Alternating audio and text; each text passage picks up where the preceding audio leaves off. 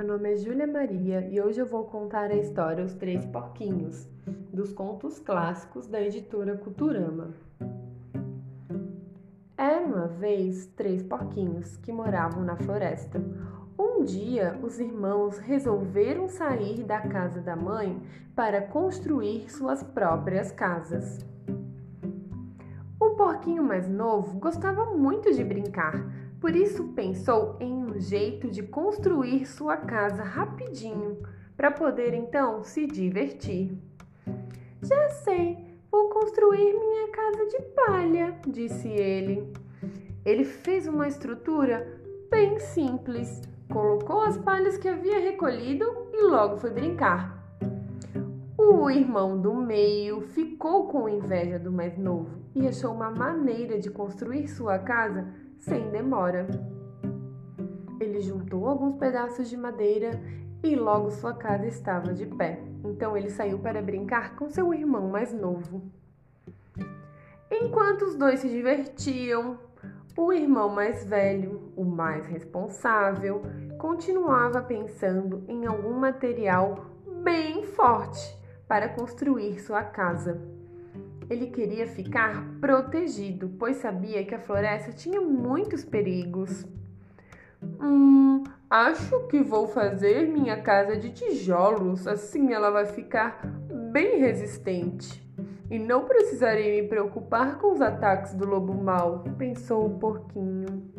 Ele carregou um montão de tijolos, mas fez uma estrutura bem firme Demorou um pouquinho e o porquinho ficou cansado, mas no final do dia ficou satisfeito, pois sua casa estava muito bonita e segura. Finalmente, o porquinho foi ao encontro dos seus irmãos. Eles brincaram muito e, quando começou a anoitecer, cada um foi para sua casa. Mas aí então lobo avistou os três porquinhos e armou um plano para pegá-los. Ele sabia que a casa do porquinho mais novo era bem frágil, por isso decidiu atacá-lo primeiro. Ele bateu na porta e gritou: Abra essa porta já! Se não abrir, eu vou soprar, soprar e sua casa eu vou derrubar.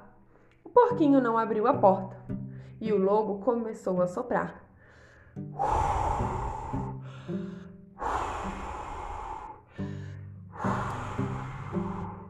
E logo a casa de palha se desmontou. O porquinho assustado correu para a casa do irmão do meio, contou ao seu irmão o que tinha acontecido e ele disse: Não se preocupe, entre que eu vou trancar a porta. Em seguida, o lobo chegou gritando: Abram essa porta já! Se não abrirem, eu vou soprar, soprar e essa casa eu vou derrubar. Eles não abriram a porta. E assim que o lobo soprou, a casa de madeira se desmanchou. Os dois porquinhos, apavorados, correram para a casa do irmão mais velho. Contaram tudo das ameaças do lobo e o irmão mais velho disse: Não se preocupem, minha casa ele não vai conseguir derrubar. Estamos seguros aqui. O lobo bateu na porta e gritou: Abram essa porta já! Se não abrirem, eu vou soprar, soprar e essa casa eu vou derrubar. O lobo começou a soprar, soprar, mas a casa nem se mexeu do lugar. Ele soprou novamente, mas nada aconteceu. Irritado, o lobo tentou pensar em outra forma de entrar na casa para devorar os porquinhos. Nesta hora, o irmão mais velho teve uma ideia e cochichou. Vamos colocar um caldeirão com água fervente na lareira e fazer o lobo entrar pela chaminé. Eles colocaram o plano em prática e o porquinho mais novo disse: Ainda bem que esta casa é resistente e o lobo não vai conseguir derrubá-la. É verdade. Nossa sorte é que o lobo não sabe que o único jeito de entrar aqui é pela chaminé, falou o irmão do meio. Atento à conversa, o lobo começou a escalar a parede até chegar à chaminé. Como são ingênuos esses porquinhos! Acabaram de me ajudar a entrar na casa, pensou o lobo. Assim que desceu pela chaminé, o lobo caiu no caldeirão de água fervente. Não aguentando a dor, ele começou a gritar. E saiu correndo pela floresta. Os porquinhos ficaram aliviados e muito felizes, pois tinham certeza de que o lobo não voltaria mais. Daquele dia em diante, os dois porquinhos mais novos começaram a seguir o exemplo do irmão mais velho, fazer as coisas sem pressa e com bastante dedicação.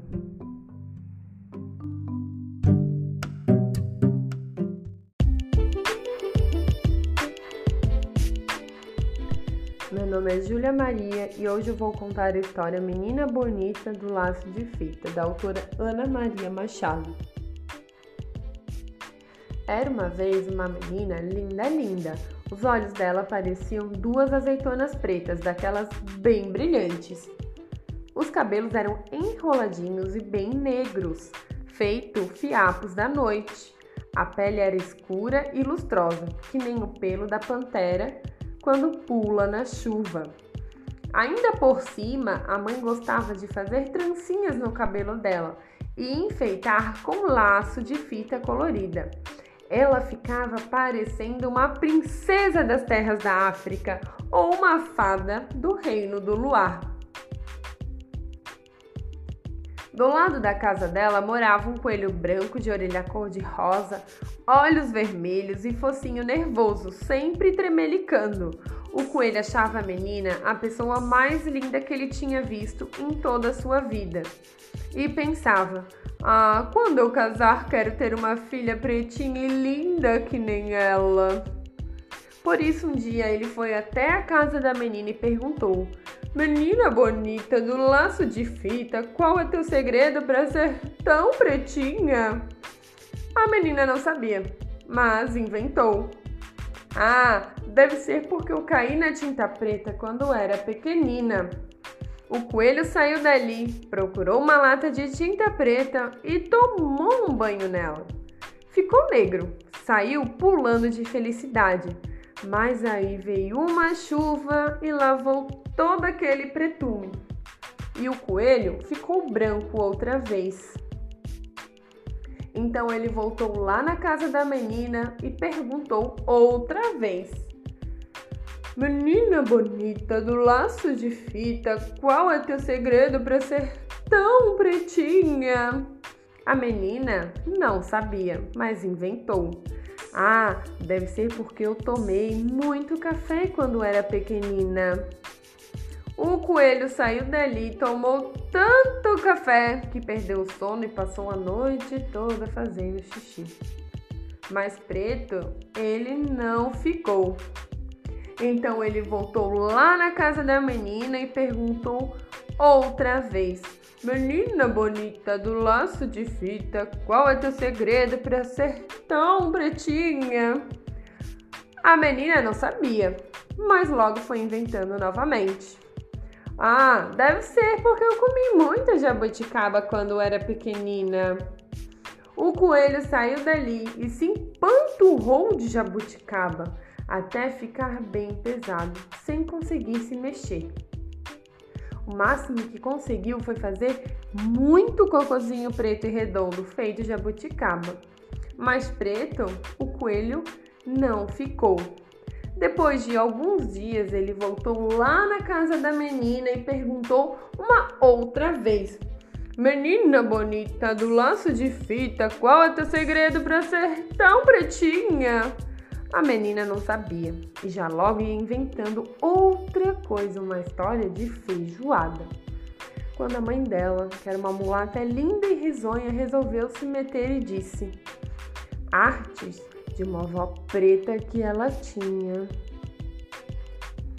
Aí o coelho, que era bobinho, mas nem tanto, viu que a mãe da menina devia estar mesmo dizendo a verdade, porque a gente se parece sempre é com os pais, os tios, os avós e até com os parentes tortos. E se ele queria ter uma filha pretinha e linda que nem a menina, tinha era que procurar uma coelha preta para se casar. O coelho saiu da casa da menina e logo avistou uma coelha pretinha, tão linda. Logo foram namorando, casando e tiveram uma ninhada de filhotes. Que coelho, quando desanda a ter filhote, não para nunca mais. Tinha coelho para todo gosto. Tinha branco, bem branco, branco meio cinza, branco malhado de preto, preto malhado de branco e até uma coelha bem pretinha. Já se sabe, a filhada da tal menina bonita que morava na casa ao lado. E quando a coelhinha saía de laço colorido no pescoço, sempre encontrava alguém que perguntava: coelha bonita do laço de fita, qual é teu segredo para ser tão pretinha? E ela respondia: Conselhos da mãe da minha madrinha.